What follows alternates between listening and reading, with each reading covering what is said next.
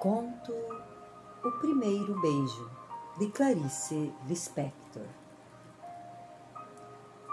Os dois mais murmuravam que conversavam.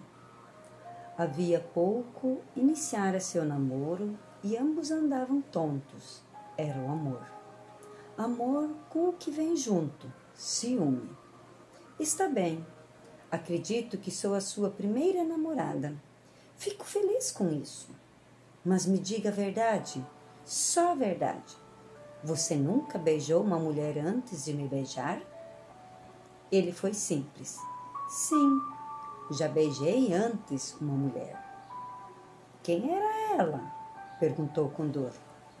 Ele tentou contar tos toscamente, não sabia como.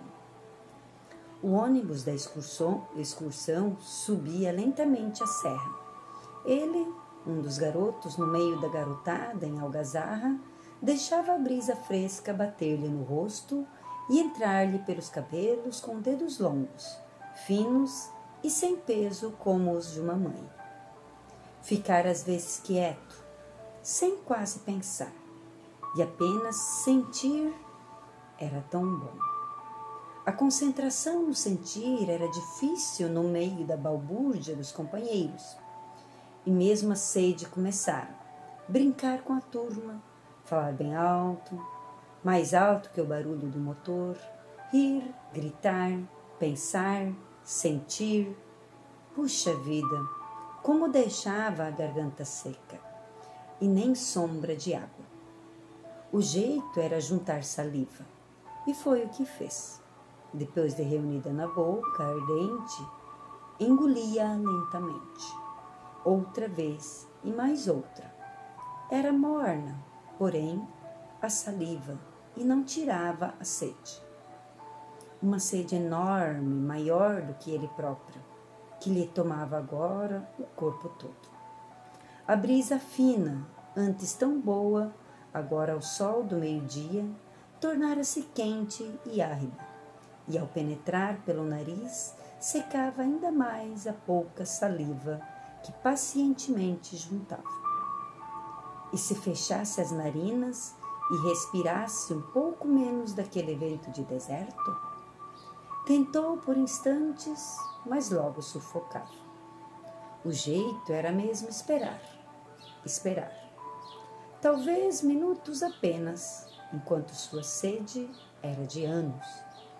Não sabia como e por quê mas agora se sentia mais perto da água.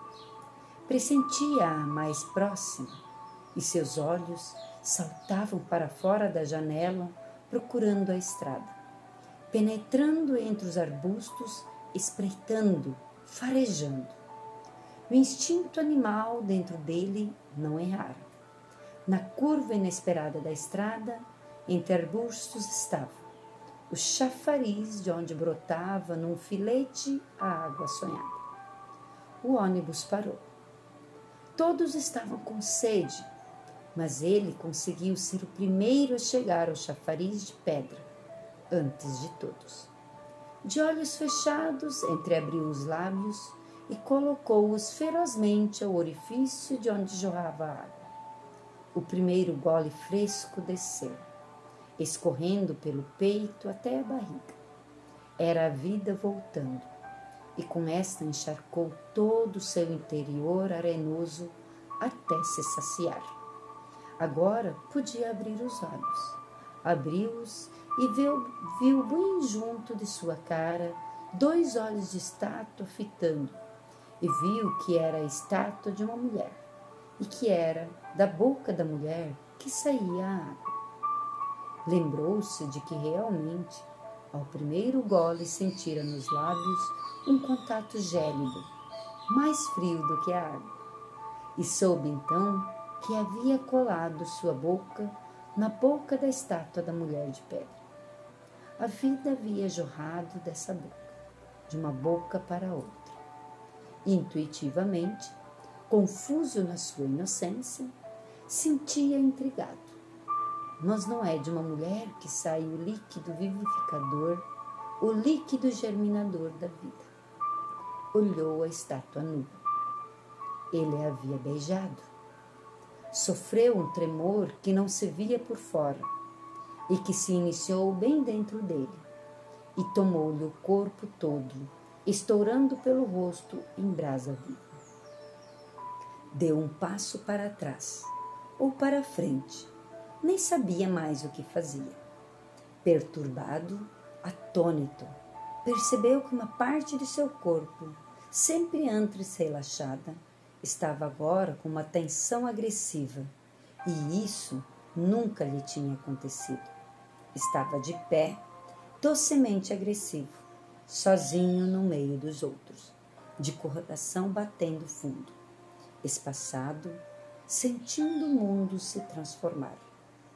A vida era inteiramente nova, era outra, descoberta com sobressalto, perplexo num equilíbrio frágil, até que, vinda da profundeza de seu ser, jorrou de uma fonte oculta nele a verdade, que logo o encheu de susto e logo também de um orgulho antes jamais sentido. Ele, ele se tornara homem. Clarice Lispector